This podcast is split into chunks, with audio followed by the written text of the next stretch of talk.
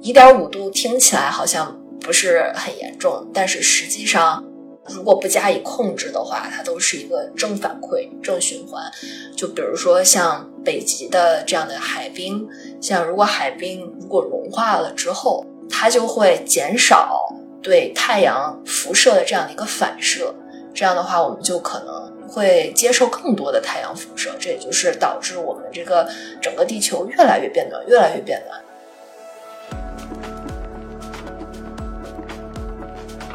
一个。把什么事情都跟气候变化联系起来，这个这个观点实际上是需要警惕的。有时候不是说所有东西都是由气候变化造成的。这些坐在空调房里面，然后过着优渥生活的人，我们在批判这些发展中国家做这些事情的时候，我们有没有考虑过那些人地方的人民的发展权，甚至是生存权？因为他们做这些事情，不是说他们真的愿意去破坏环境，而是这可能是他们发展的唯一的手段。大家都知道，天气预报每天都在进行。对于天气的预测，实际上是目前来说就是掌握的最好的。但是还有很多由天气导致的这些灾害，预测的难度是大的，预测的不不确定性也是大的。无论你做什么，就是对这个地球能源系统做的这些不确定性分析，最终服务的都是我们需要做的那些决策。所以，这个整个一套研究下来，其实就是帮助我们更好的、更可持续的去做这样的接下来的决策。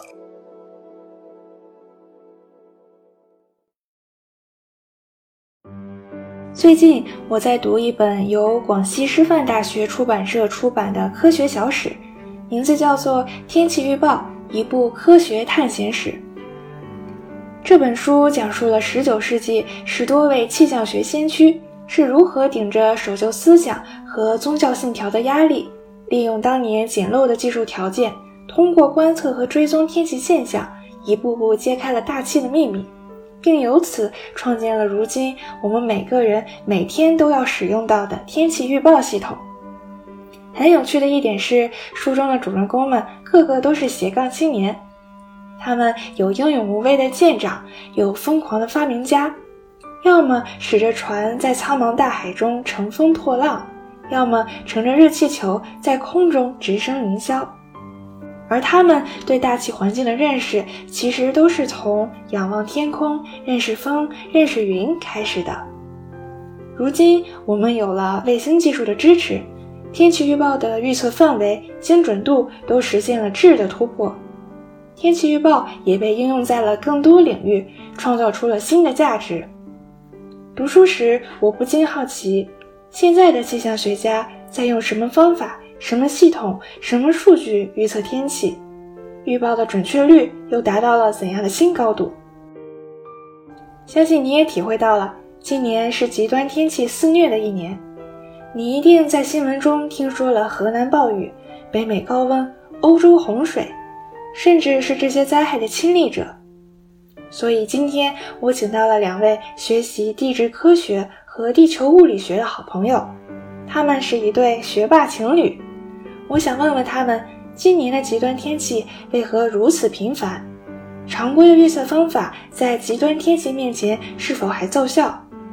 还有，他们是不是也像书中的人物那样，因为对自然充满好奇，所以走上了现在的研究道路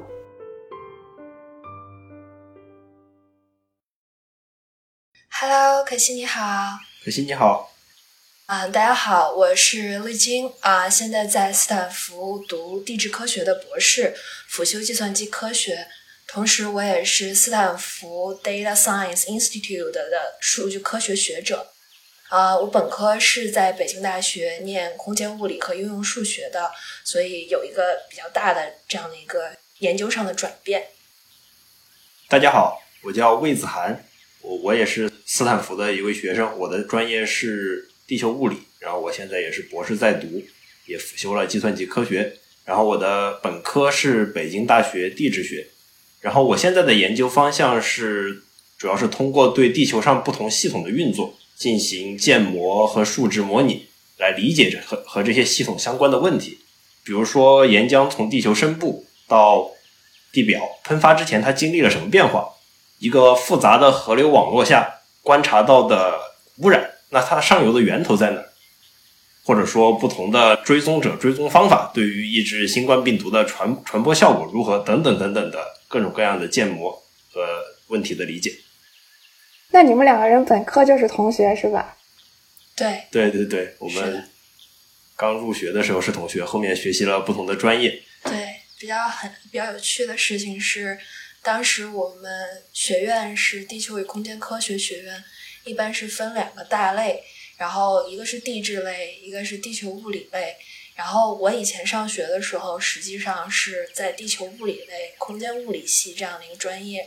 然后魏子涵是在地质大类的地质系。但是我们现在其实，在斯坦福学的又反过来了。我现在在地质系，他在地球物理系，所以它其实很多东西都是呃非常 interchangeable 的，大家很多呃研究方向也比较相相似。嗯，哎，那你们当时是相约好申请同一所大学吗？就是当时是希望申请，但是比较幸运，是吧？对，就是比较幸运，因为我当时申请了，也申请了不少的学校，斯坦福应该是唯一一个我们两个都被录录取了的学校。对，which is very good，对，非常非常好。当时我们就当就一起过来来这边念书啊。对，而且美国西海岸本身就有很多很多国家公园，你们是不是可以一起旅游，一边顺道考察？啊，对，其实，嗯、是这样的，就我自己对这个地质或者是说地球科学了解，并不像魏子涵同学那么深，因为他本科就学习地质，然后他从小也特别感兴趣，所以每次出去都是魏子涵做导游，然后在这个这个地方可能讲一些这个地质构造。对，因为我个人对火山比较感兴趣，所以我们俩现在在美国去过的国家公园里面，可能绝大部分都跟火山有关系。那你们小的时候就是对自然、对地球很感兴趣的小朋友吗？呃，我觉得我是，我记得小时候有一本书，有一本杂志，我我订了好多好多年，叫《我们爱科学》，上面就会有很多和地学相关的内容。可能我从小的地学启蒙就是从那儿来的吧。然后因为我是四川出生的嘛，然后四川那边也有很多像呃海螺沟啊、四姑娘山的这些非常壮美的这种地质的景观，这可能也对我形成这个对地地球科学的兴趣产生了莫大的影响吧。对，他是感觉从小就特别感兴趣。我本人就是可能已经上学，然后嗯，以前就分文理科嘛，然后学这个史地政，然后我就觉得地理特别感特别有意思，然后我就不太明白为什么地理一定要把它分为文科。然后嗯，当时其实也就是在文科里面，就地理学的最好，然后我对整体。嗯，整体的这些各种地理现象，然后地球，呃，地球的各种各样的有意思天气现象也都很感兴趣。然后我记得以前很小的时候，大概是初高中，我还跟同学说，我就想当一个气象预报员。你看那个以前我们啊、会有那个播天气的，然后做天气预报，就在焦点访谈和那个新闻联播之间。然后我当时就说，我就非常想去做一个天气预报员。虽然现在没有达到啊、那个梦想，但是实际上也稍微靠近了一点，然后学习一些相关的知识，我感觉还挺有意思的。那你知道谁是第一个发明天气预报的人吗？不知道，对，那本书里应该有很多相关的知识。对对，其实这就是我刚刚提到这本书的主题。如果大家很好奇天气预报究竟是如何诞生的，大家可以去看这本书。嗯，那我想先请丽晶来帮我们梳理一下，我们今年看到了很多很多各种各样的极端天气，你可以帮我们梳理一下，嗯，主要都有哪几大类，然后它们又是分布在地球的哪一些地区，然后为什么会在那些地区诞生那样的一些极端天气呢？嗯，首先，其实大家先要来理解一下什么是极端天气。就我们平常可能遇到的天气，正常的降水或者是正常的这个温度变化，这个它不够极端。一般极端天气是那种特别就特别热，或者说降雨量特别大，然后这个我们把它定义为极端天气。所以我们回想的话，可能最近有很多例子，比如说河南的暴雨，然后西欧在德国和比利时，然后这两个暴雨都是降水量特别特别大的。然后同时前一阵儿有飓风，本身飓风是在这个路易斯安那登陆的，然后后面啊到纽约、费城那边去，也带来了极大的这个降雨量。然后暴雨这个这个呃极端天气过程呢，通常就是导致自然灾害，就是洪水和如果是在城市的话，会导致一些城市内涝，像。过去就是前一阵儿在纽约发生的这个暴雨，就造成了很多人困在地下室或者困在车内。然后我们在河南也发生了这个地铁的一些不幸的事故，导致民众溺水死亡，这个是一个非常严重的影响。当然，其实不仅仅是对个人，我们可能会有一个大规模的基础设施的破坏，比如说我们可能造成大面积停电停水。各种通信信号中断，然后我们可能也没有办法联系到自己，很快联系到自己的家人，或者说联系到足够的这个医院的这些医疗资源，对，然后还有可能会破坏农业和相关的基础设施。我们还有就是可能在西雅图或者是在加拿大 UBC 那个方向的同学，前几个月会体会到一个前所未有的高温。然后这个高温呢，它一般就叫做一个很大的 heat wave，它是因为这个应该是嗯高高压，然后形成了一个 heat dome，然后导致这个地方的空气就出不去，所以说它就越来越热，越来越热，越来越热。然后在那个地方呢，一般大家都知道啊，西雅图都比较凉快，所以说大大部分的那种住宅家里他们是没有制冷设备的，所以说高温导致了很。多民众可能身体不舒服，然后要去医院，或者是甚至导致呃有一些可能面慢性病，然后最后导致死亡也是有可能的。所以这些都是最近发生的极端天气。像我们加州，加州的话，最近又面临着一个就是新一轮的干旱。本身我们上一轮的干旱是在二零一七年左右结束了，后面有一些降水，然后比较好。今年可能又进入了一个就极端的干旱，那干旱可能就会造成一些山火的自然灾害，就会导致这个山火的 risk 增加。所以说今年也造成了很大的两个山火，一个是 Dixie Fire，一个是 Calder Fire。Dixie Fire 就是它在如果大家熟悉这个加州国家公园的话，有一个国家公园叫做这个拉森火山国家公园。然后它就在那个附近，然后其实就有，就整个国家公园大部分地方可能都被烧了，然后周围有很多民众也面临这个这个撤离、离家失所的这样的一个风险。对，然后第二个火就是这个 Calder Fire，它其实啊威胁到了我们平常非常爱去的一个地方，叫 Lake Tahoe。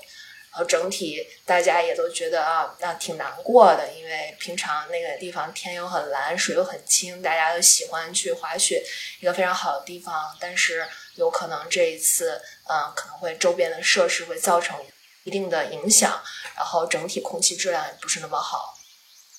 这些其实都是发生在我们身边的一些极端天气。这些是可能夏天比较常见的，比如说暴雨啊、高温啊、干旱啊这些过程。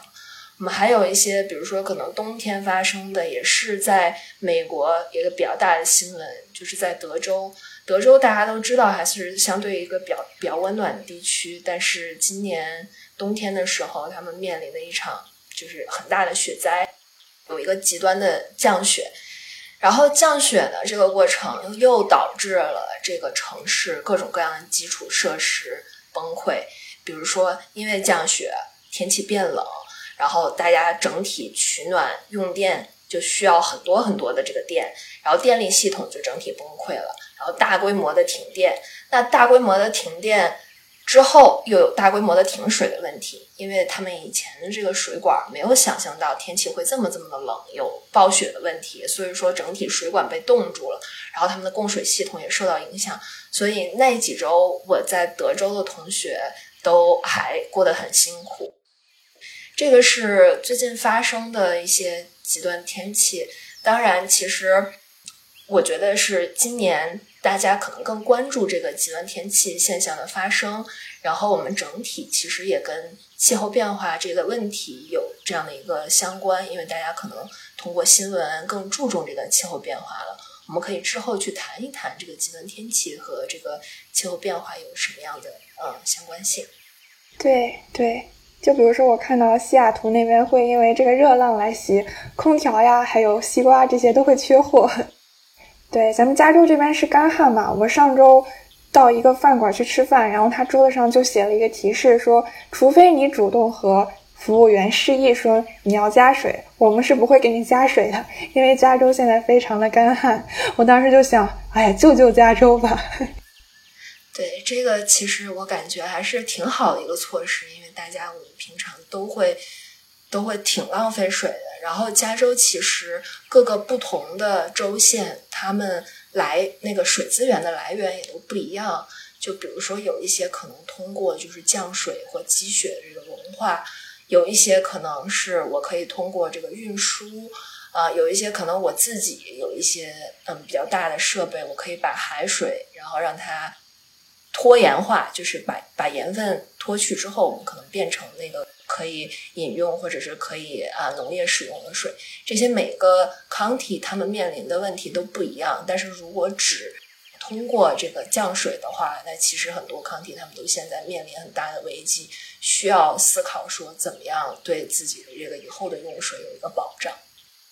对我们刚刚讲到了。我们今年已经能明确的感觉到这些极端天气对我们生活已经带来了非常大一个影响。那我很好奇，就两位的这个专业里，你们你们专业里的这些专家，他们是如何看待今年频繁发生的这样一些极端天气？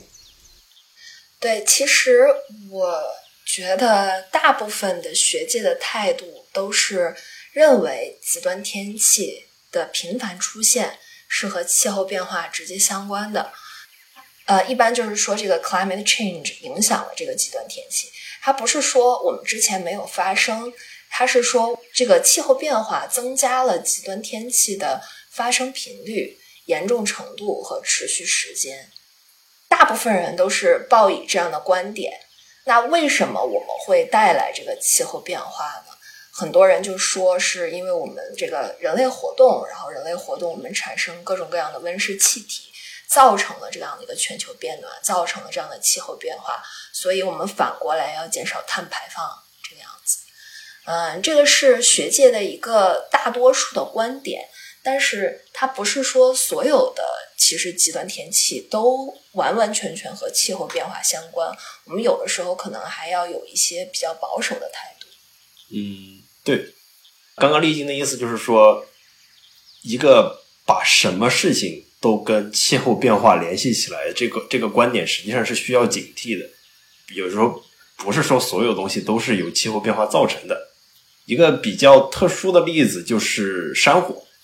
好像其实现在很多人都觉得山火是怎么形成的？因为干旱，因为高温，对吧？这是一个非常。自然而然就能想到的，干了、热了，那火就很容易形成。那山火到底有没有和气候变化有没有关系？答案肯定是的，因为像刚刚说的，干旱和高温都有可能加剧山火的蔓延和破坏力等等。但是，气候变化是不是近些年来这些严重山火的罪魁祸首？实际上，这个事情是有争议的，并且答案是很可能不是。这个地方我举个例子，比如说，我们就说二零二零年。加州山火，它是一个，就是我在我们看来，在近些年来是非常大的一场山火，它的蔓延面积超过了四万平方公里。这个山火的这个蔓延面积，它是不是前所未有的？其实上，我们如果把目光放的目光放到更呃更久远的历史上来看，实际上并不是的。呃，我知道有一项研究，它通过对那个加加州古树年轮的分析。统计了加州五百年以来的山火的大小程度，这个研究就发现，在二十世纪二十年代以前，加州山火的年平均覆盖面积达到了两万平方公里。还记得我们刚刚所说的，二零二零年的加州覆盖面那个山火覆盖面积是四万平方公里，也就是说，二零二零年的这个数值其实它并不罕见。但是发生了什么呢？在二十世纪二十年代以后，加州采取了强硬的山火控制政策，有火就灭。那么从就再从这个年年轮数据上来看，发现这个山火几乎从这个数据里面是骤然消失的。那么这样做的结果是什么？没有这些火，没有这些山火来烧毁这个树林中的这些燃料，那森林中就会必定会积累特别大量的树木，以及这些树木死亡后产生的这个可以容易燃烧的燃料。所以说到现在，在这个积累的基础上，一旦没有控制，那火火势就必然会特别大。以前在燃料少的时候都能烧到每年两万平方公里，现在燃料多了。所以烧四万平平方公里，事实上从这个历史上来看，这个事情并不奇怪。而这个事情它的主要的罪魁祸首并不是气候变化。是，然后现在其实我们有的时候会比较加州的山火和其他地方的山火，比如说像可能美国南方佛罗里达啊，当然那个地方比较湿润，所以说不是完全可比的。但是在那边佛罗里达，他们每年会进行一些有控制的山火。就是说，比如说我们这个森林局，我们去就专门去烧那些树木，是让这些燃料被已经被释放了，这样的话就不容易造成很大的山火。这个其实也和之前像咱说的，就是很很久以前，其实大家不是完完全全控制山火的，而且比如说 Native Americans，他们会专门说，哦，我就在这儿，我 set up 一个山火。这样的话，我们把这个燃料耗尽，我们就不会对我们自己造成很大的威胁。所以，对气候变化是主因，是极端天气的主因。当然，我们还有很多其他的问题是和人类活动相关的。对，所以不能一味的去归结所有的原因是气候变化导致。对，我看今年呃，联合国它那个政府间气候变化委员会发布了报告说，如果气候变暖还以目前的这个速度持续下去，那么我们全球的气温在二零三零年的时候可能会升高一点五摄氏度，是吧？对，然后如果如果不加以控制的话，可能我们到二十一世纪末的话，我们可能会嗯可能会超过二摄氏度，所以说整体这个整个温度的变化。还相对来讲挺高的，因为虽然听起来只是一度两度的变化，但是可能会对我们农业、对我们整个的极端天气发生的可能性，啊，对于地球上其他类、其他生存的植物、动物都会有很大的影响。我们平常说，就是说，为什么这个气候变化会导致极端天气？然后这个升高的这些温度又怎么和极端天气有关呢？可以就比如说这样解释，比如说我们现在已经升高了有一摄氏度，现在到到目前为止大概是一摄氏度这样的变化。我记得应该是，嗯，你可以从一九零零年到现在大概是一摄氏度或者是一点二摄氏度这样的一个大小的变化。这个气温每升高一度之后，我们大气中可能。可以携带的水分就会增加百分之七，然后这个升高的气温呢，就是要把这个大气的水分带上来。那带上来的话，就会导致巨大的蒸发。所以，我们如果地表蒸发的更快了的话，那就会造成干旱。但是，由于蒸发的这个比较快哈，就在这个空气当中，在大气中携带的水分增加之后，会导致一旦下雨，也就会下得更厉害。也就是我们面临着两个极端现象，一个是过于干旱，一个是下雨就会下暴雨。呃，这样也就是说，在美国，其实你可以看到很好的这样一个 pattern，是我们很好看出来的这样的一个 pattern，就是在美国西部，我们整体变得越来越干旱；在东部的话，我们变得是越来越湿润，所以都是在走向一个极端化的发展。这也是气候变化为什么会导致极端天气。一点五度听起来好像。不是很严重，但是实际上，呃，如果不加以控制的话，它都是一个正反馈、正循环。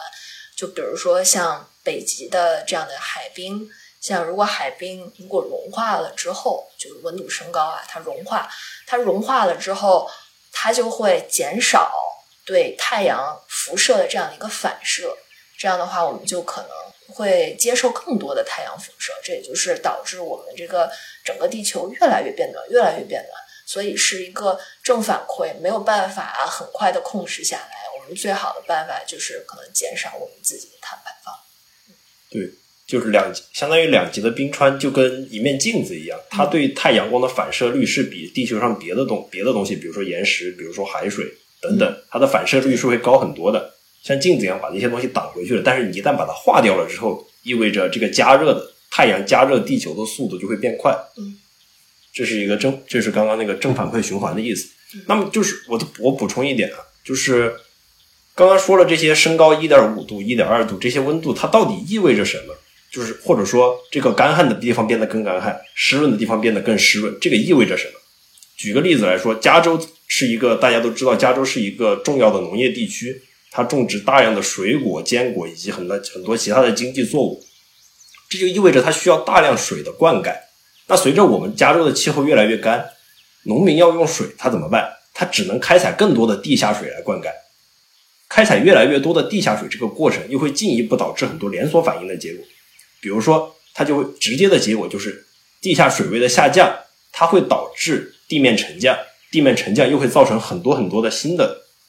灾害，比如说呃各种建筑物的破坏，这种房屋不稳定等等等等的这种问题，而且几乎是不可恢复的。就即使你把这个地下水，我我们已经把这水拿出来了之后，我们怎怎么通过一个人工的灌溉再灌回去？其实灌灌回去的话。我们还是会有很大的这种地面沉降的影响。对，然后相反的，美国中西部它的降水量增加，你刚刚说的就是东呃西部干东部湿，它降水量增加，它同样会影响农业生产。过度的降水，它会直接导致这个农作物无法种植，就造成大量的减产，影响就影响直接的就造成了粮食问题。就是对。那看来这个极端天气的确是给我们敲响了气候变化还有全球变暖的这个警钟。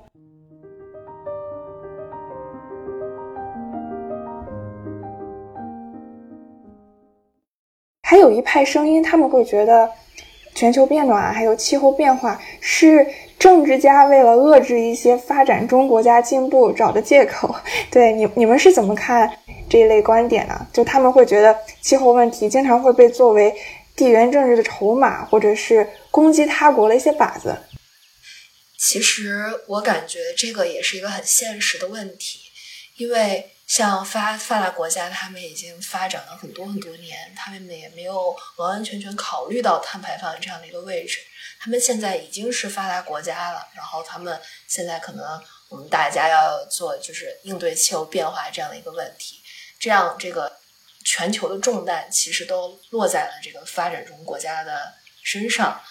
我们既要发展，我们又要控制排放，那这样的一个过程其实就是。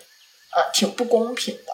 就如果说呃，IPCC 呃，他们能够说我们在在这个分配这个碳排放权的时候，按照人均排放的话，那我相信各大发展中国家都没有特别大的意见。但是通常。由于呃这个国际政治的原因，我们一般分析的时候都是分啊按以国家为单位的，你哪个国家是太大的那个碳排放国，那这样的话，它可能就是在这个整个世界讨论这个问题的时候，就会标的着你这个碳排放国，希望你能够有一个更好的措施这个样子。所以确实是会有这样的一个问题。要讲这个问题，当然我咱可以补充，但是我想讲一下就是。之前我们说到这个一点五度或者两度或者一点二度，当然我们可能有这个数据已经啊测量了，说我们到现在变化了多少。但是实际上，如果是预测未来，比如说到二零三零年到这个我们这个世纪结束，这些其实都是通过我们数值模拟、计算机模拟得到的结果啊。这些模拟的结果，它其实可能。不一定相对准确，所以可能要有一个不确定性分析。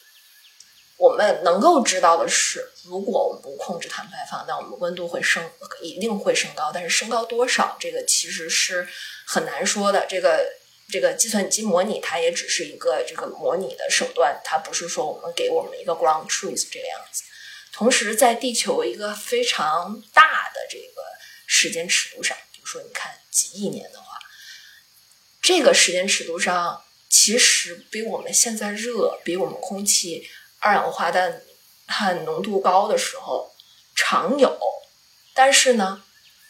那个时候没有人类，所以我们拯救拯救就是控制碳排放，拯救的不是地球，其实拯救的是人类。就是人类可能在那个时候啊没有办法很好的发展，如果让这个气候变化持续下去。对，我同意同意刚刚呃，完全同意刚刚丽晶所说的这个观点。就确实，气候变化的这些相关研究以及政策，它远远不只是科学问题，它是确实是受到国际政治的密切影响的。就比如说刚刚丽晶提到的这个碳排放的问题，啊，大家也都可能很熟悉这个丁丁仲礼和柴柴柴静在几年以前关于碳排放权的这个对话。碳排放权的分配如何做到公平这件事情是一个非常难达达成共识的问题，因为排放权它就是等于发展权，对吧？发达国家它现在不愿意因为。所谓的这个减排的事情，而失去自己在国际上的优势地位，牺牲自己人民的这个生活福利。所以说，他就算他要减排，他也需要在维持现有的高排放的量的基础上逐渐减排。那这样做的直接结果就是，发展中国家的人均排放权要远小于发达国家，这直接相当于给这个发展中国家的发展上卡了脖子。那发展中国家肯定不愿意，所以说这个事情是非常难达成共识的。另外就是说。呃，可能我们现在，尤其是我们这些可能在湾区、在美国做科研的人，可能经常会听到这些我们指责欠这些欠发达地区破坏环境，比如说，呃，我们声讨什么巴西、印尼，他们砍伐热带雨林作为耕地，然后种植油棕、咖啡等等的经济作物，然后造成了这个地球直接，因为这个热带雨林是处理地球上地球上空气中二氧化碳的一个非常主要的一个呃。一个自然的一个手段，但是你把它砍掉了去种作物，那这个这个处理这个二氧化碳的能力就会大大降低。那我们就是这些坐在空调房里面，然后过着优渥生活的人，我们在批判这些发展中国家做这些事情的时候，我们有没有考虑过那些人地方的人民的发展权，甚至是生存权？因为他们做这些事情，不是说他们真的愿意去破坏环境，而是这可能是他们发展的唯一的手段。也就是说。在国际上，这个政治上这一些一通操作，阻止气候变化的这些这一通操作，是不是可能会扩大我们当今当今这个地球的这个贫富差距？这是一个非常值得思考的问题。对，现在其实确实有很多很多这样那样的声音，就是印尼也是一个非常大的这个人口国家，然后大家可能生活也不是那么优渥。整体来讲，如果说完完全全让他们。不要去砍雨林，为了这个，我们要首先减少碳排放，然后保护我们地球，去为了做这个更多各样的环境友好的事情，可能真的会影响到他们的生存。所以也有一个观点是说，我们可以适度让他们去啊砍雨林，去种植这些经济作物，但同时要给他们一个就是最好的这样的一个。guidance 或者告诉他们应该怎么做才是最最好的，能够保持这个土地的肥沃。比如说，我们可能进行轮耕，在这一片我们种完了之后，再在另外一片种，或者是说我们怎么样最高的有效的去做这个农业。比如说，我们怎么样给肥料，怎么样用水，一个更科学的种植的话，我们首先会减少节省很多的能源，然后同时减少对环境的破坏。第三个，我们也保证了大家的这样的一个发展权，就有一些声音是这个样子的。所以，应对气候变化，其实也是需要不同国家之间的一个合作，也需要这种发达国家对发展中国家一定程度上的援助和支持，才能大家一起共共同的来解决这个问题。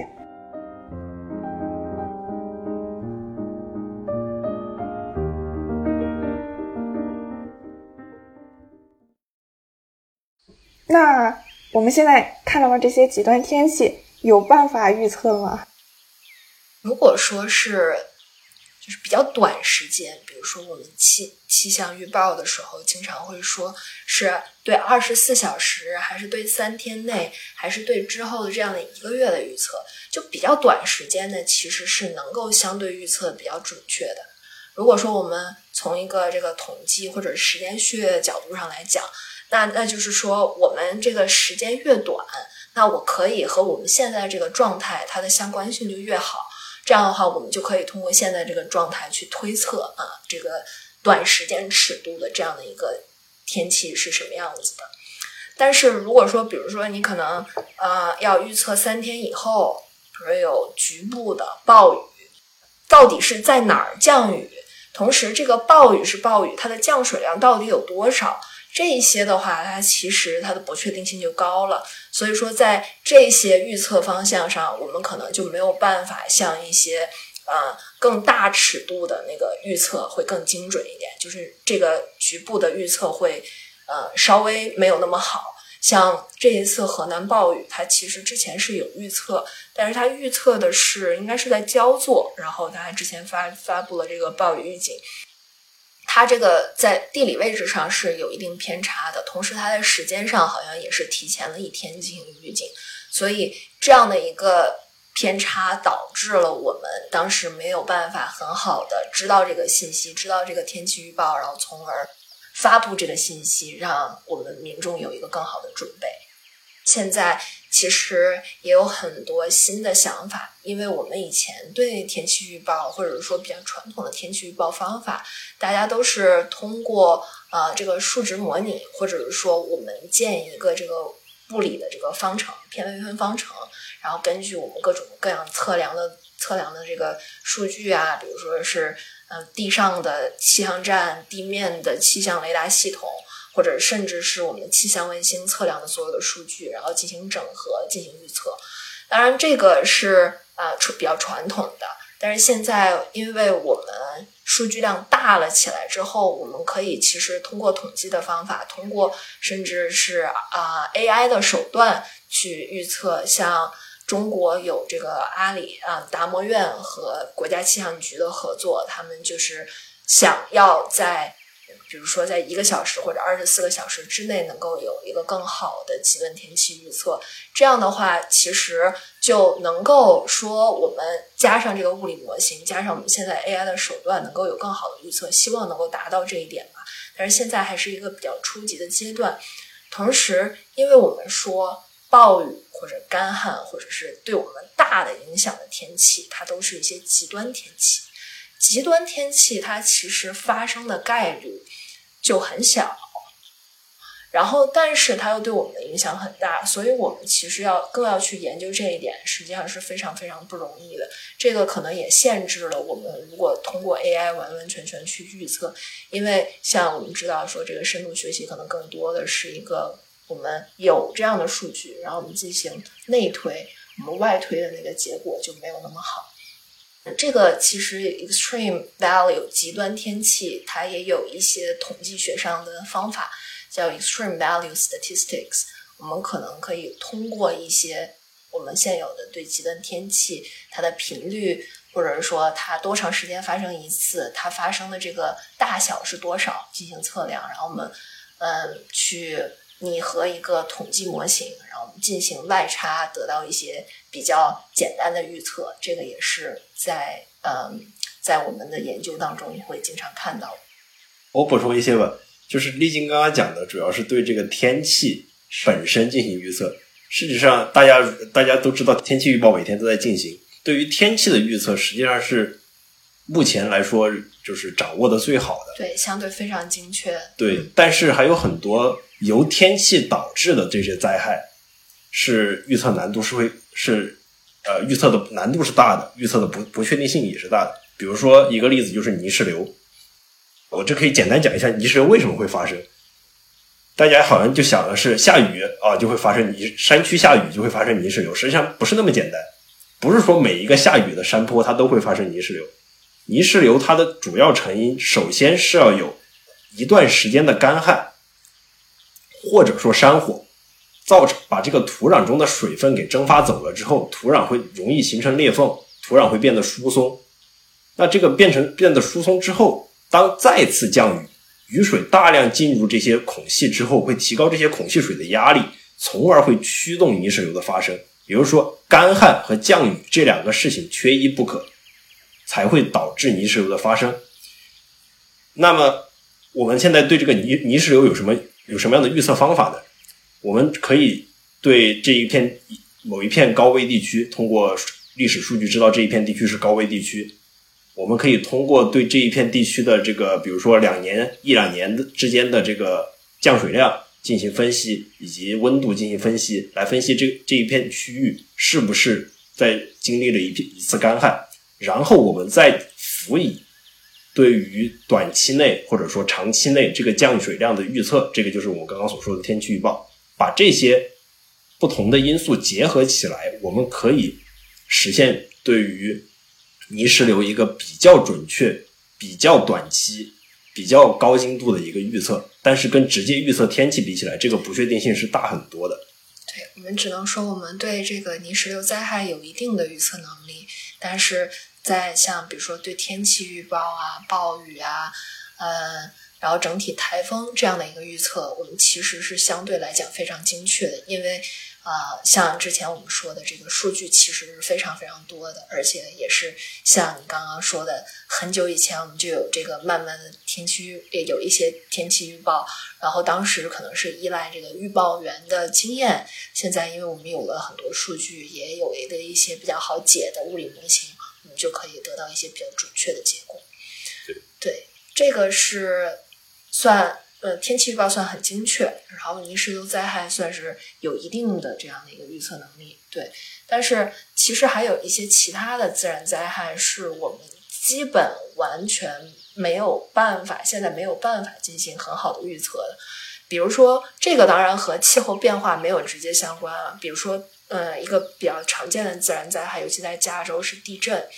然后呢，这个地震的预报其实不太可能。我们只能通过历史数据推断，而且它是发生在地下的，呃，这样的一个事件，这个不确定性是非常非常大的。但是我们做不到预测，预测很困难。我们可以相对的去做一个事情，叫做预警。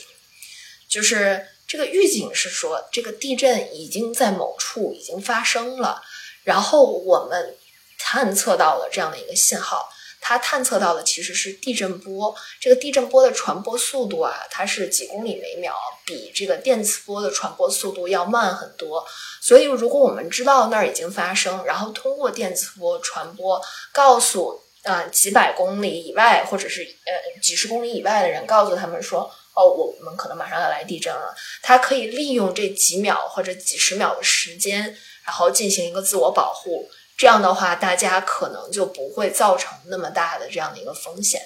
我现在好像最近成都他们那边的这个地震预警都做得很好，是吧？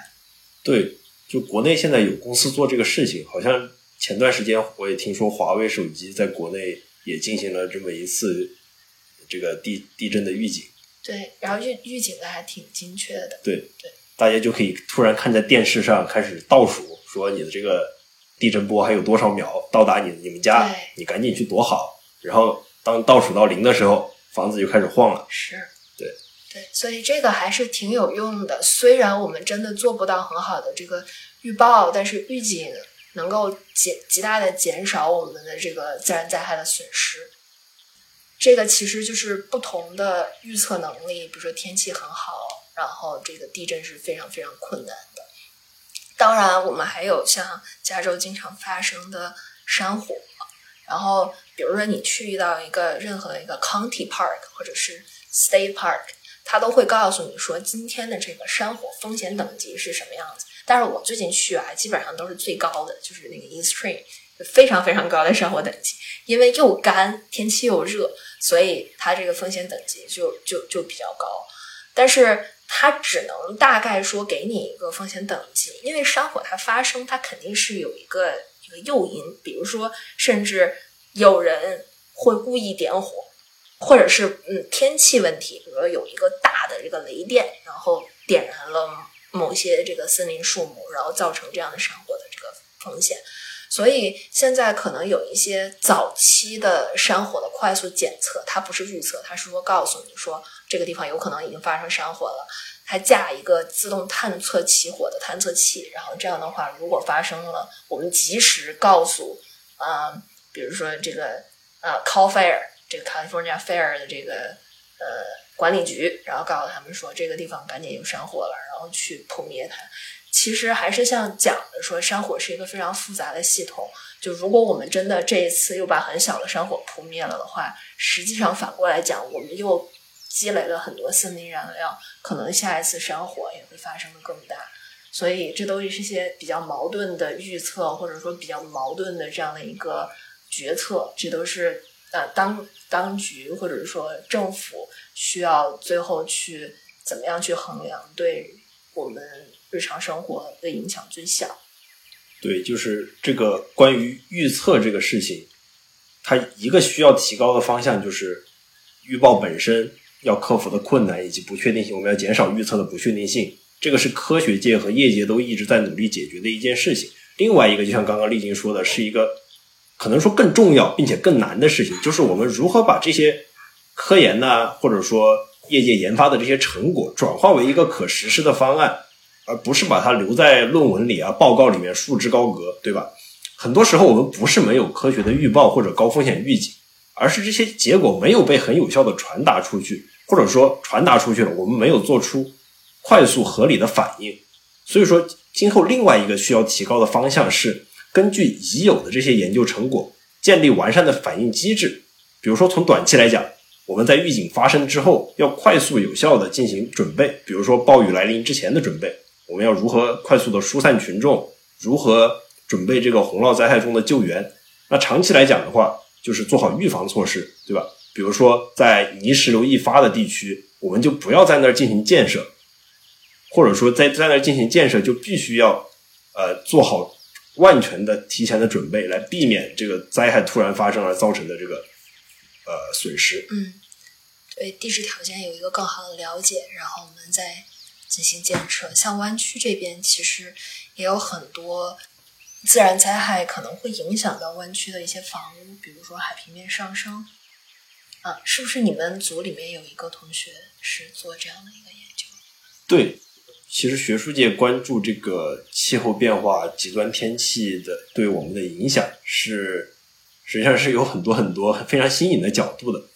就我导师带的这个研究组，我们。其实我们组内做了很多相关的研究，比如说就是这个气候变化或者说极端天气，这个人这个这个这个东西这个这个事情，对于不同的人群，它是不是会造成不同的影响？它对于每一个人来说是不是公平的？实际上并不是。就像刚刚丽晶提到的那个例子，海平面上升造成这个呃，如果你住在海边或者说住在河边，那你都有可能受到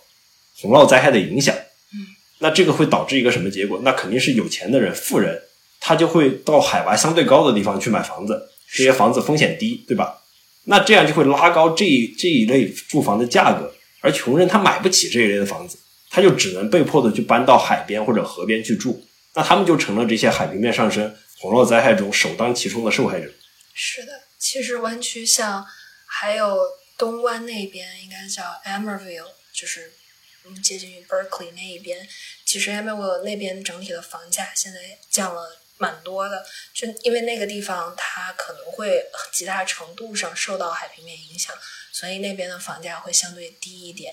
嗯，这也是之前有一个朋友来问我们说，要如果要在湾区买房子，然后对自然灾害要有一个什么样的呃什么样的理解，要在有没有有没有考虑到这个问题？因为有地震啊，有海平面上升呀，可能还有一些垃圾填埋的问题，就是这一些可能也是。啊，在选址上买房上也有一个啊需要需要提前做功课的一个事情。但是像子涵刚刚说的，我们如果说算是稍微啊比较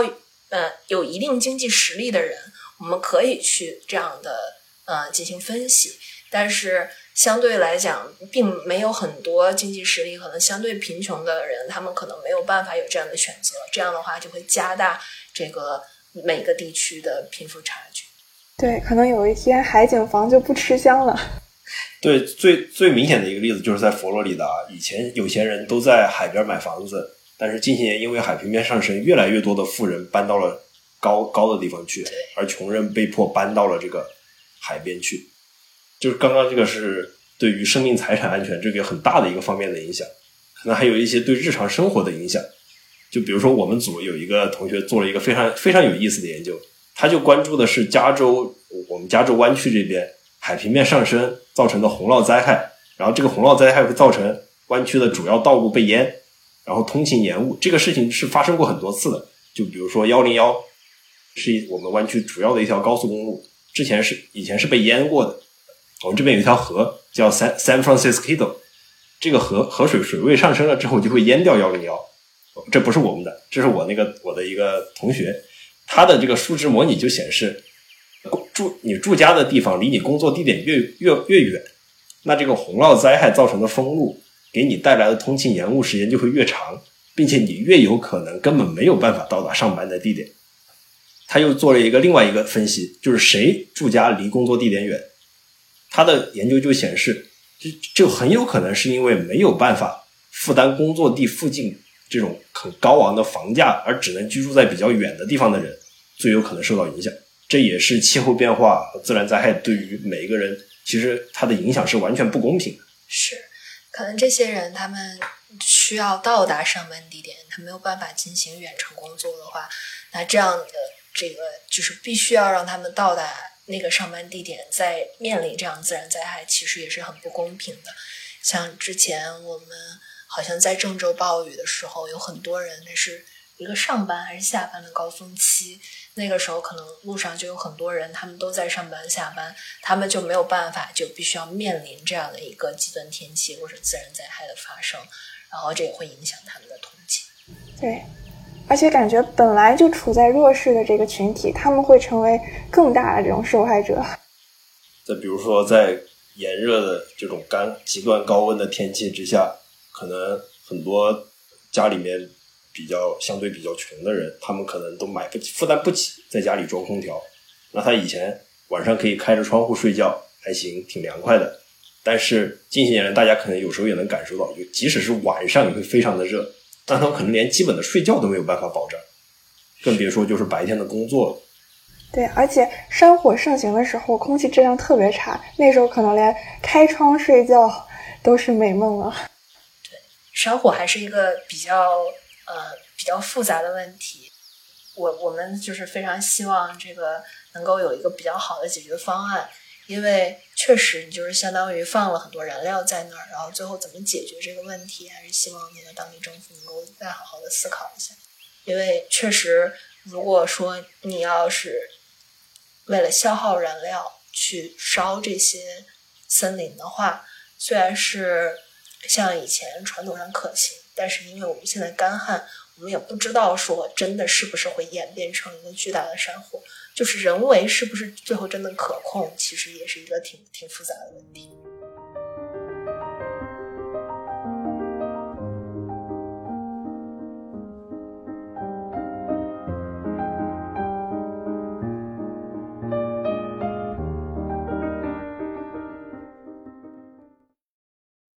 那接下来想问问两位，你们在你们的科研过程中要处理哪些不确定性呢？你们要预测一些什么东西呢？我自己研究的方向是，就是对地球能源系统的不确定性分析，然后进行一个贝叶斯的繁衍。这个是什么意思呢？听起来就非常的复杂。我们可以想，就很简单的一个事情，就是地球能源系统。地球能源有些什么呢？就比如说有水，水资源。刚刚我们说到地下水，然后有像传统化石燃料，虽然现在大家都不提倡用，但是也有很大一部分能源我们现在是是是需要它们的。比如说是油气这样的一些能源系统，甚至还有地热、有矿产，就这些整个的这些地球能源系统其实都是分布在地下的。那这在地下的这个事情。你不知道它在哪儿，对不对？所以说你就需要对这个地下进行建模，然后通常我们可能就是当地有一些呃已经打好的井，或者是说有一些历史数据告诉我们说，哦，这个地方是怎么样的，我们进行建模，我们可能建一些呃一层一层的这些模型。当然，这些模型它只是模型而已，它一般都不是真正它长什么样。所以我们一般要做的事情是，不要只做一个模型，我们要做一组模型，然后这样一组模型去代表我们对这个地方的不确定性的理解。然后这个只是比如说，可能你熟悉贝叶斯的话，这个是一个我们的 prior knowledge，我们的先验的理解。但是我们还有可以做的事情，就是我们可以采集新的数据。就比如说，我们可以打一口新的井，就是对地下进行研究嘛。我们打一口新的井，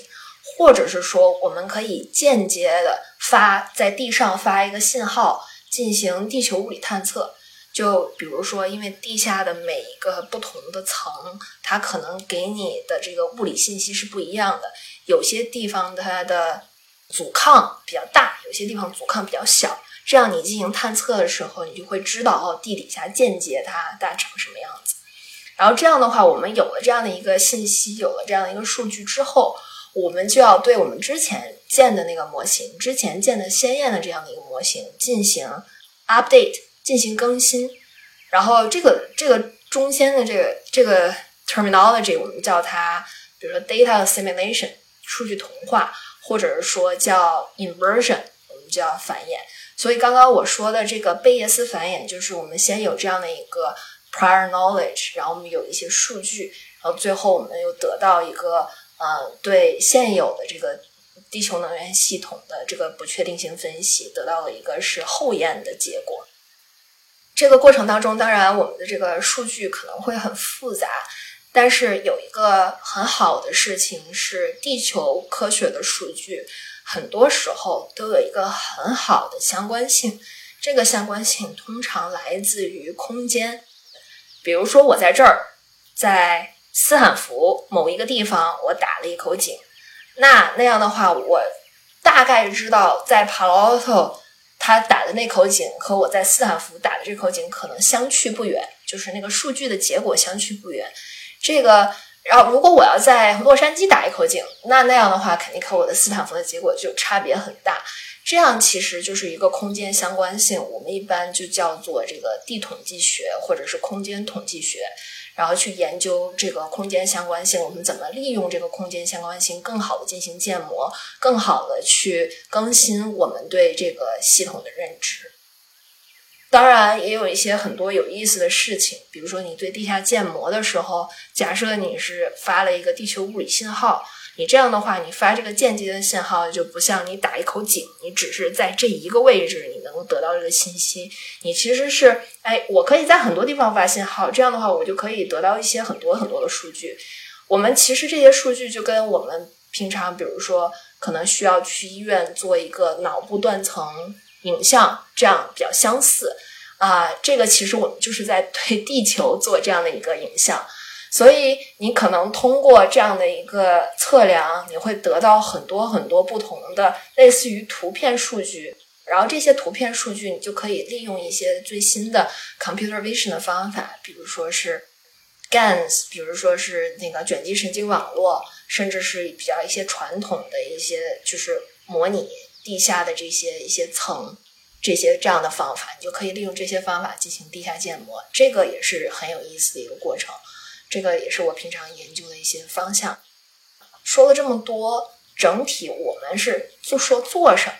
我们要想说我们为什么要做这样的一个事情？因为这个做这个地球能源系统，包括水，包括矿，我我一般是做这两个方向。我们其实都是希望能够 sustainably 去用、去去利用我们这些我们这些地球上的资源，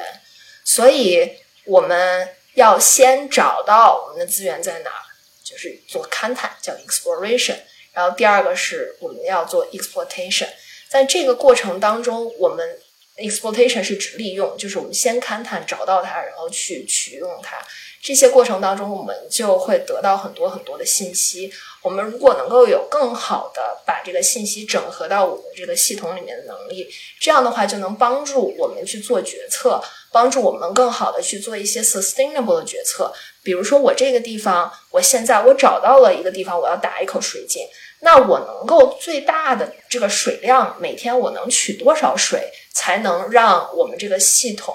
更可持续的发展下去？这些问题都是呃，在我们刚刚的研究基础上去问的、去做的这些决定。然后这个会就是无论你做什么，就是对这个地球能源系统做的这些不确定性分析，最终服务的都是我们需要做的那些决策。所以这个整个一套研究下来，其实就是帮助我们更好的、更可持续的去做这样的接下来的决策。哦，说到这个，我突然想起来，因为我们学院，呃，那个斯坦福，呃，地球学院应该是 Earth Energy and Environmental 这个这个学院马上可能要改名字了，要改成跟 climate 和 sustainability 有关的，应该今年九月。就是接下来的新开的一个学期，我们就会改名字，也是适应这个时代发展，是一个二十一世纪的新学院。呃，丽晶是研究不确定性的专家了，所以他刚刚说的很多。然后我是做数值模拟的，当然不确定性分析对于我们来说也是非常重要的。毕竟，就你你给你的研究结果有一个不确定性分析，代表了你这个研究结果是严谨的，是更可靠的。就比如说，举例来说，我刚刚介绍的时候说，我做的这个河流污染溯源的这么一个过程，对吧？你有一个巨大的复杂的河流网络，但是你的监测点的数量是有限的。这在地球科学中是一个非常常见的事情，就是说系统无比的复杂，但是你的观测的数据非常非常的少，非常非常的有限。那这个过程，那你你我们建立一个模型，我们想想解的问题是说，上游是谁在污染，对吧？这个问题很有可能有多解性，不可能得到一个确定的唯一的解。那我们不能冤枉别人，对吧？我们不能说给给出一个说，啊，就是 A 这个人在这个点排了一个排了一个排了多少多少的污水，这是有可能的，但这不是唯一的解。所以说，你你为了严谨，你为了不冤枉别人，你一定是要给你的研究加上一个严谨的不确定分析。那你的分析这个结果就可能说百分之二十的可能。是 A 排的百分之三十的可能是 B 排的，或者说，A 排了百分之二十到百分之四十，B 排了百分之三十到百分之五十，这就是一个直接的一个原因，就是说我们需要严谨。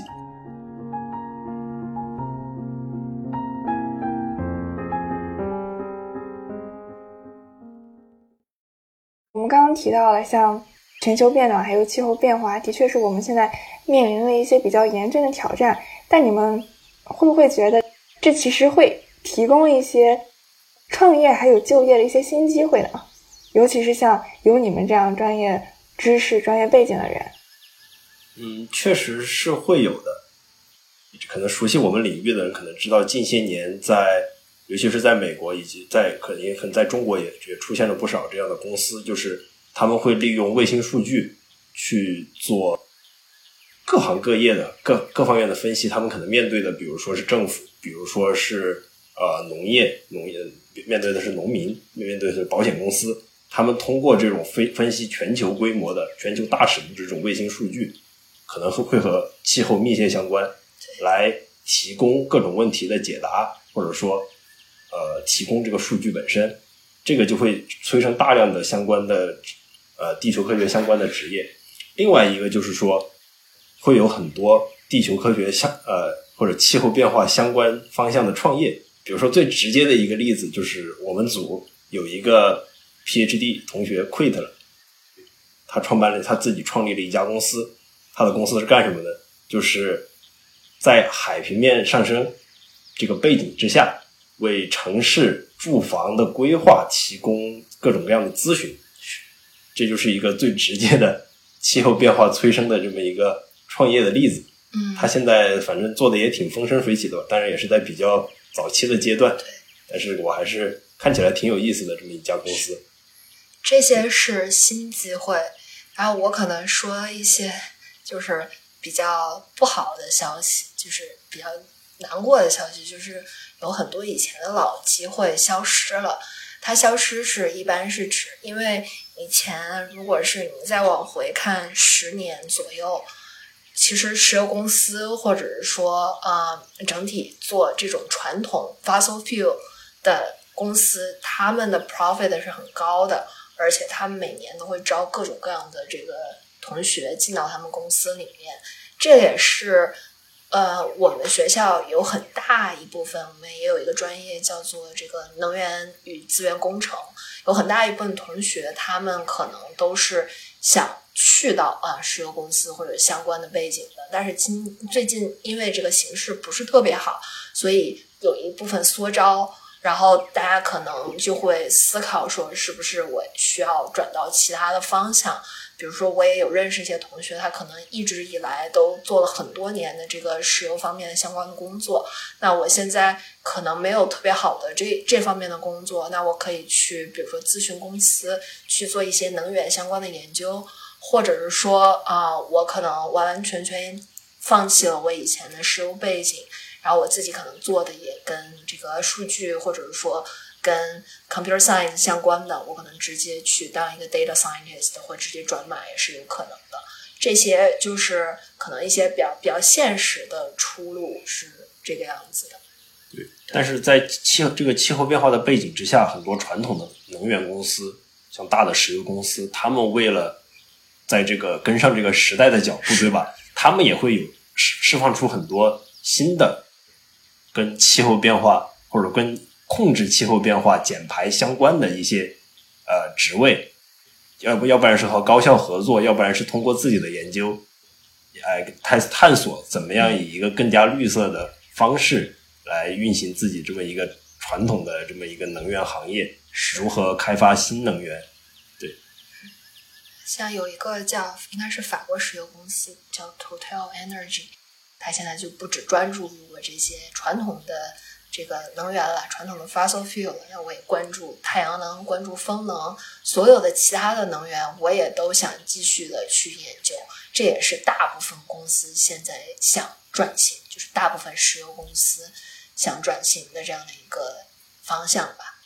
嗯，那感觉还是会有很多 新的机会的。嗯，那你们觉得什么样的人适合学你们专业呢？地球科学嘛，那大家。它归根结底，它还是一个与自然紧密联系的一个科学。所以说，你你要学习地球科学，你得你是得是一个热爱自然、对自然充满好奇好奇心的人，你才能享受这个过程。这个热爱，它不仅仅指的是说，啊，我们日常生活中喜欢亲近自然，喜欢去感慨感受这个大好河山的美好，而是一一种更深层次的。乐于将这个地球或者地球上的某个系统作为你自己的研究对象，这其中这个最大的挑战，当然它也是乐趣，在于这些系统的高度复杂性和不确定性。我们刚刚也提到了很多，就是它跟人工制造的，比如说工厂流水线或者说呃计算机软件这种东西，最大的不同就是它是非常非常复杂的，它有其中有涉及到了非常非常多的物理化学过程，并且它的不确定性是非常高的。我们对它的知识、对它的了解是非常非常有限的，所以说研究解决问题的这个方式，可能跟别的行业也会有很多不同。在我看来吧，一个合格的地球科学研究者或者工作者，他需要能够比较从容的去理解这些复杂性和不确定性，他要有这种刨根问底的精神，以及这种呃。简化问题的能力，就他需要有一个抽象思维来把这个他所研究的这个系统简化了。比如说，我研究火山，我不可能说我把整个火山都原原本本的复制在我的电脑中复制复制出来，这是一个无比庞杂的系统，这个事情是不可能做到的。你也没有这样的数据去复制，你也没有数据，所以说你必须要有一个能够简化问题的这么一个抽象思维，并且你能你能够很享受这个，或者说你做这个事情你是很。舒服的这么一个事情，你不是说我是一个，我什么事情都要，什么细节都要抠出来，这在地球科学研究中是不太可能的。嗯，是，当然，咱说的就是属于那种，呃，就是个人的这样的一些特性。我可能想补充一点，就是这个个人的能力，能力上面，这个你需要具备什么样的相关的知识。就是大家有的时候可能会想说，这个地球科学整体这个学科是可能就是研究地球的嘛，它可能不是特别需要说，呃，我们有很多这个数理化基础，像这个国内文理分科就是这么一一个意思，说这个 geography 我们把它分成这个文科，就是更多的觉得说啊，它不需要数学物理基础，它可能比较适应这些文科的这样的一个教育。但实际上，呃，通过我们这些年的学习过程，我觉得地球科学学科是一个非常跨学科的专业。它不仅需要我们有啊这个地球科学相关的知识，更需要的其实也有这个物理、化学、生物一个或几个领域的这些知识。这些我们管它叫 domain knowledge。在地球科学里面，比如说我们叫它 earth science。里面有很多东西，叫什么 geophysics 地球物理，呃 geochemistry 地球化学，呃 geobiology 地球生物学，还有什么古生物学，然后古气候学，这些其实各个层面上的这样的一个分支学科，它其实都需要你有这个方向的 domain knowledge，你需要有。有这方面的这个理解，所以你不学这些理科的话，可能对这个整个地球科学学科的理解其实是非常困难的。然后你可能研究的时候，你需要研究岩石和矿物的物理化学性质，然后研究各种水水系统里面的生物化学过程的理解，这些都需要你这些理科知识。这是一部分，还有一部分是说我们需要掌握研究方法，比如说。你要做实验，你可能要做 lab work，你要设设计实验，这个是实验研究方法。然后你要做数值模拟，你需要知道说，哦，我这个系统是什么样子，我怎么把它抽象出来，我应该是这个这个精度是什么样子的。我们这个数值模拟，如果说这个数据模拟我需要做好久好久，做几年，这些事情就不现实。我们是怎么样把它 speed up？这些都是那个相关的研究方法。然后最后一个可能我们需要有数据分析，我们采集到的这样的数据，我们要怎么样去呃去得到我们最后的这样的一个故事？怎么样得到说我们这个对现象的理解？这个数据分析里面就包括说我们是不是也要有一定的这个统计学的知识？我们可能是不是需要理解我们这个空间相关性？